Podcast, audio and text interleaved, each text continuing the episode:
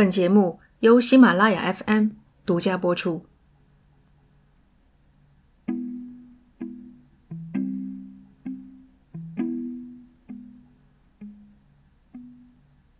二零一四年，美国阿拉巴马州亨茨维尔市的电视台播出了一则新闻：一名美国少女到奥斯维辛集中营参观，并拍摄了一张自拍。问题就出在这张照片上。少女站在一条宽阔的步道中央，两侧是长长的红砖房。她身着玫红色套头衫，挂着耳机，一边吊一只金色大耳环。她在笑，眼睛半眯着，露出上排牙齿。少女将照片上传至推特，引发轩然大波，原因显而易见。电视台在其网页端也更新了这则新闻，鼓励观众们在评论区表达你的看法。少女的行为是对是错？你肯定猜到了。评论区吵成一片，赞同和反对的人针锋相对，互不相让。一个名叫莫妮卡·格兰农的女子也留了言，她是支持少女的一方。孩子们都会犯错的，莫妮卡评论道。至少他亲自去了遗址。有人反驳：“我就是犹太人，集中营不是自拍圣地，是充满哀痛、反思的地方。对于大屠杀，很多人没有完整的概念。”莫妮卡顶回去：“奥斯维辛又不是你的地方，是大家的，是屠杀所有人的地方。”包括波兰人。网络上和人辩论就是这样，谁都说服不了谁，吵得厉害，忘得也快。莫妮卡很快便将这场论战忘却，但和他辩论的人没有。今天的故事从这里开始。这里是奇谈第一百零一期，虚拟审判。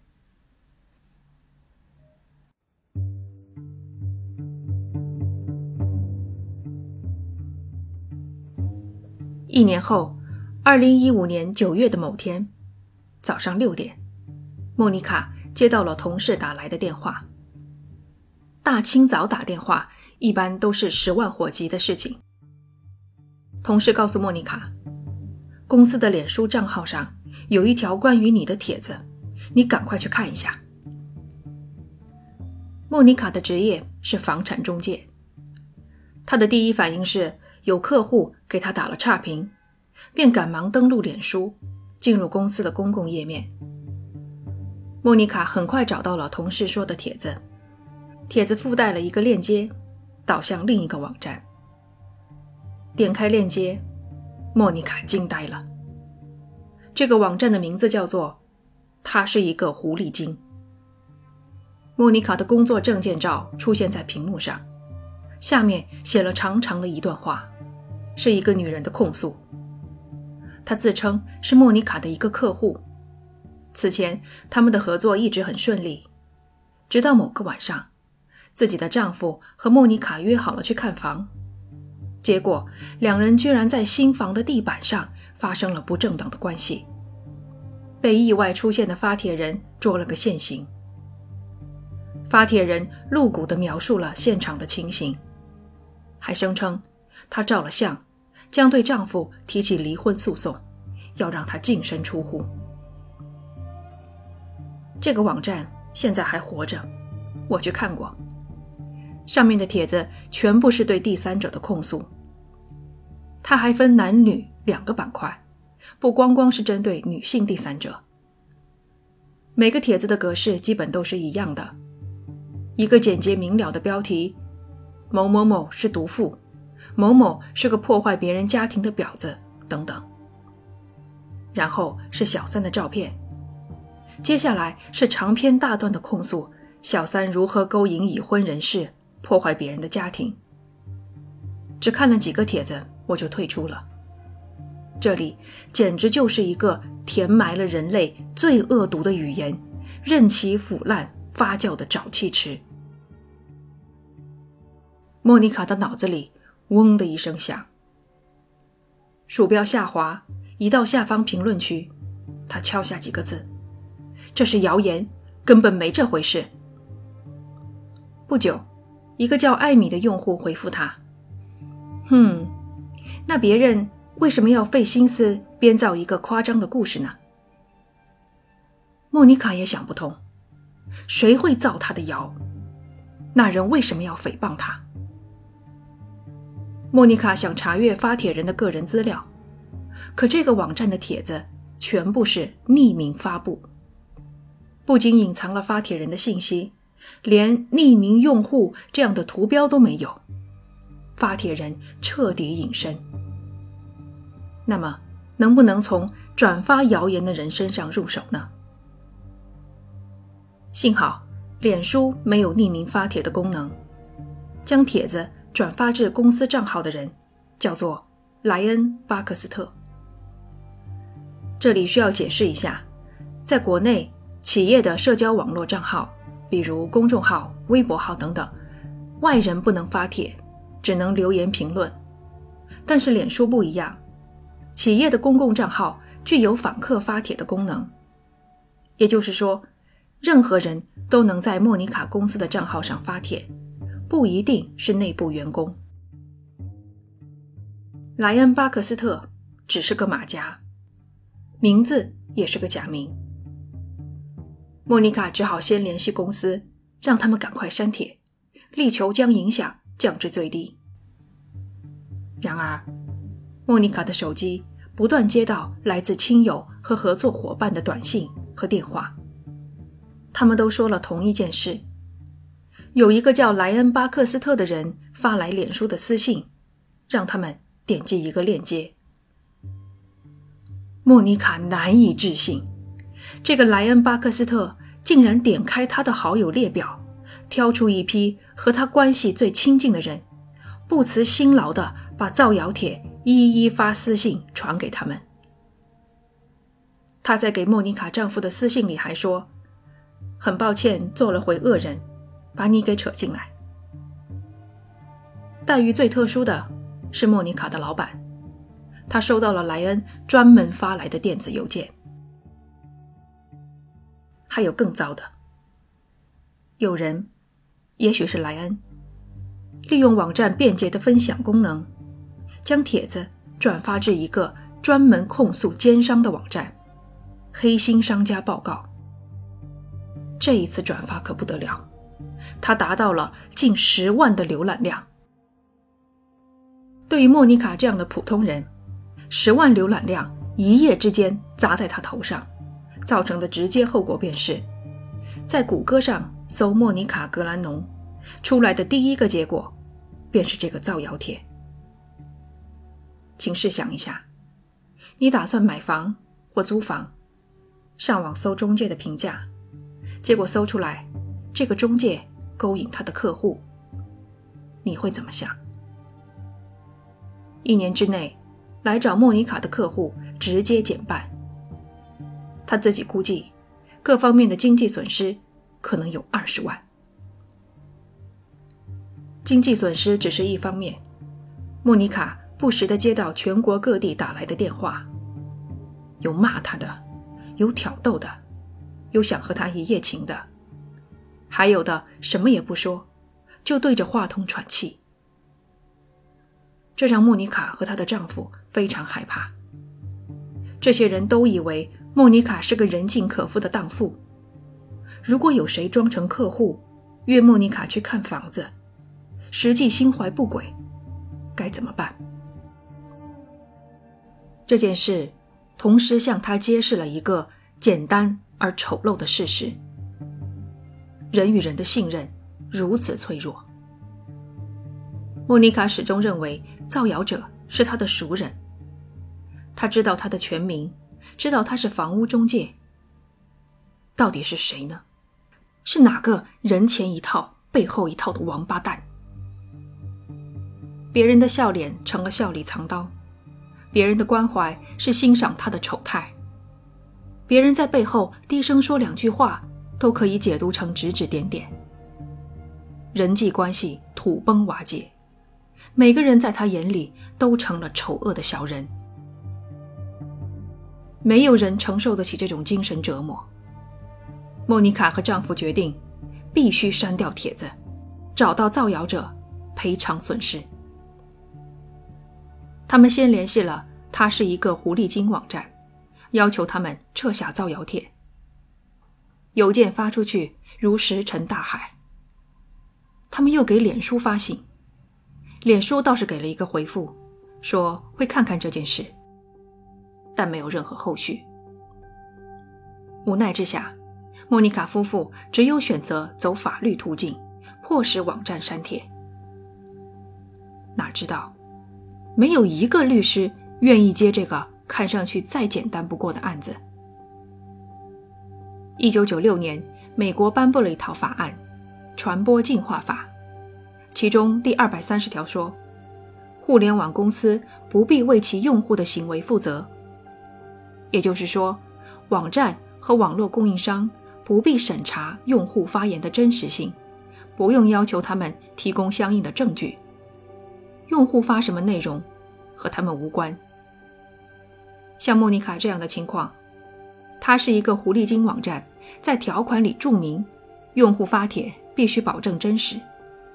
但即便证实了帖子是造谣，网站受法律的保护，不用为此负责。也没有义务删帖，法院更不会支持莫妮卡删帖的要求。这就是为什么没有一个律师愿意接他们的案子。这官司根本没有赢的可能。辗转问了许多人，莫妮卡终于找到了一个愿意接手的律师。律师想了一个招：起诉网站肯定没戏。但我们可以起诉发帖人，就是这个造谣者。即便现在不知道他是谁，也不妨碍我们起诉他。而起诉的理由和造谣无关，是他侵犯了莫妮卡的肖像权。前面提到，造谣帖里附上了莫妮卡的工作照，这张照片是从公司的网站上下载的，照片的版权属于莫妮卡。未经他的授权使用，就是侵权。凭这一点提起诉讼，让法院给网站、脸书网络供应商开传票，要求他们公开发帖人和转发者的 IP 地址和身份。为了知道造谣者的身份，付出多大的代价才是合理的？莫妮卡花了十万美元。仅仅是律师费，还不一定能成功。法院审理的时候很谨慎，因为他们必须平衡莫妮卡遭受的损失是否大过了发帖人的言论自由。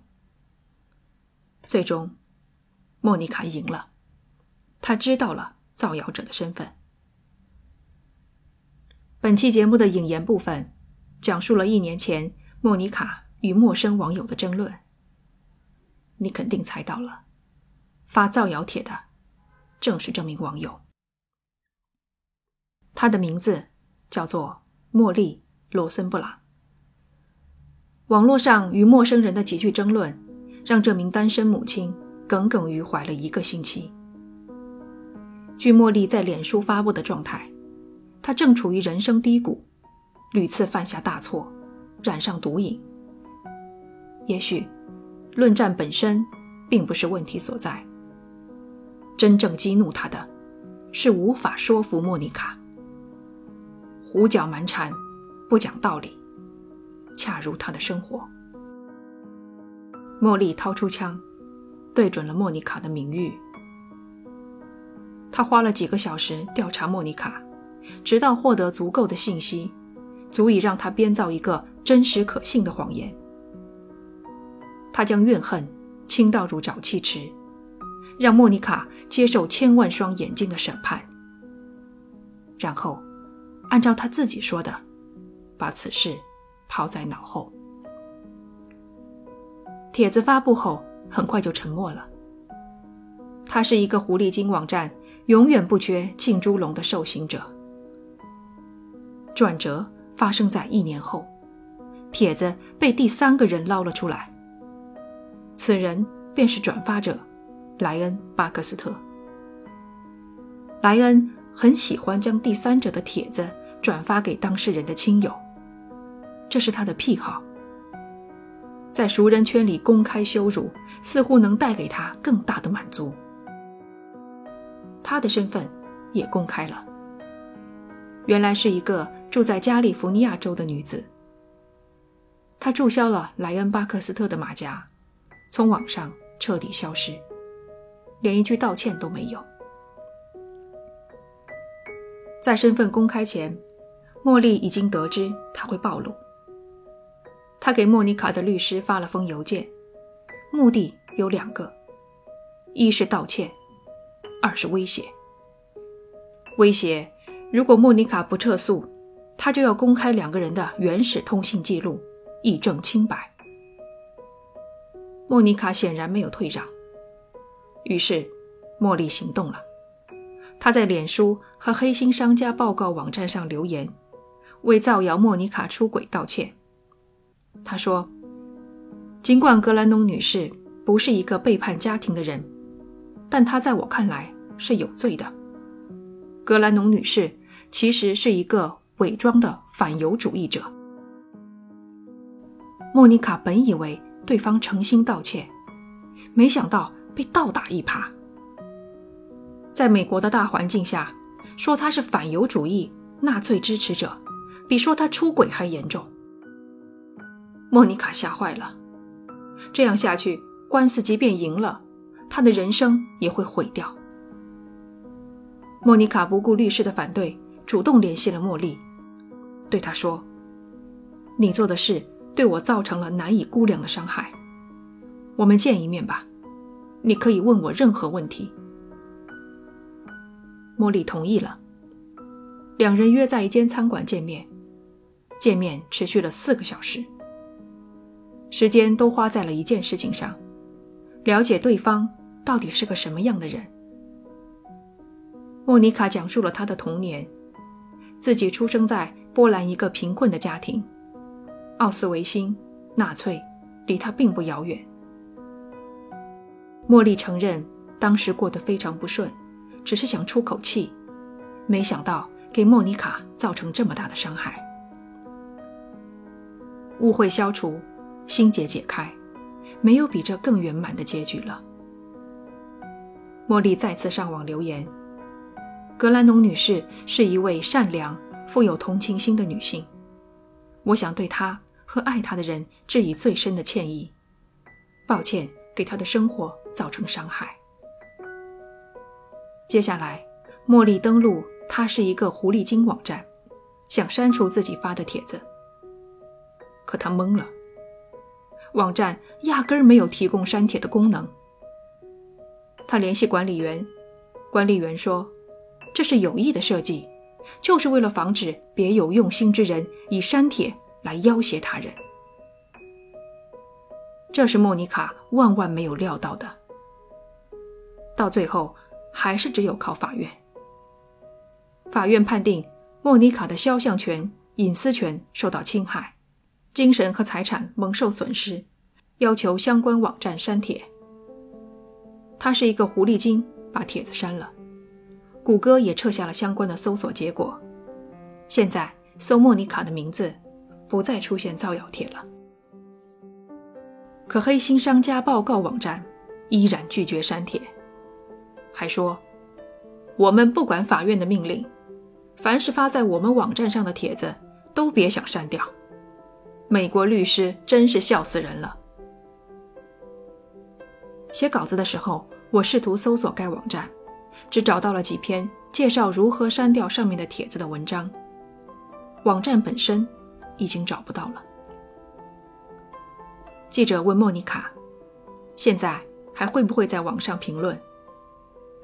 他停顿了一下，有些不好意思地笑着说：“还是会的，只是措辞小心了许多。”他还说：“社交网络的问题就在于，仅凭只言片语就对一个人做出定性的判断。”茉莉以为他是个有钱、恶毒的贱人。面对面交流之后，才了解他到底是什么样的人。回到引发故事的起点，那个在集中营微笑自拍的少女。上传照片后，她收到无数的批评、谩骂，甚至是死亡威胁。少女对记者说：“他一点也不怕。”他同时披露了照片背后的故事。自己一直对大屠杀的历史很感兴趣，还和父亲约好了一起去波兰参观遗址。然而，就在他即将升上高三的时候，父亲突然去世。少女决定履行和父亲的约定，独自前往波兰，以此纪念她的父亲。现在，你如何看待这件事情？感谢你收听这一期的节目，这里是奇谈，我们下周再见。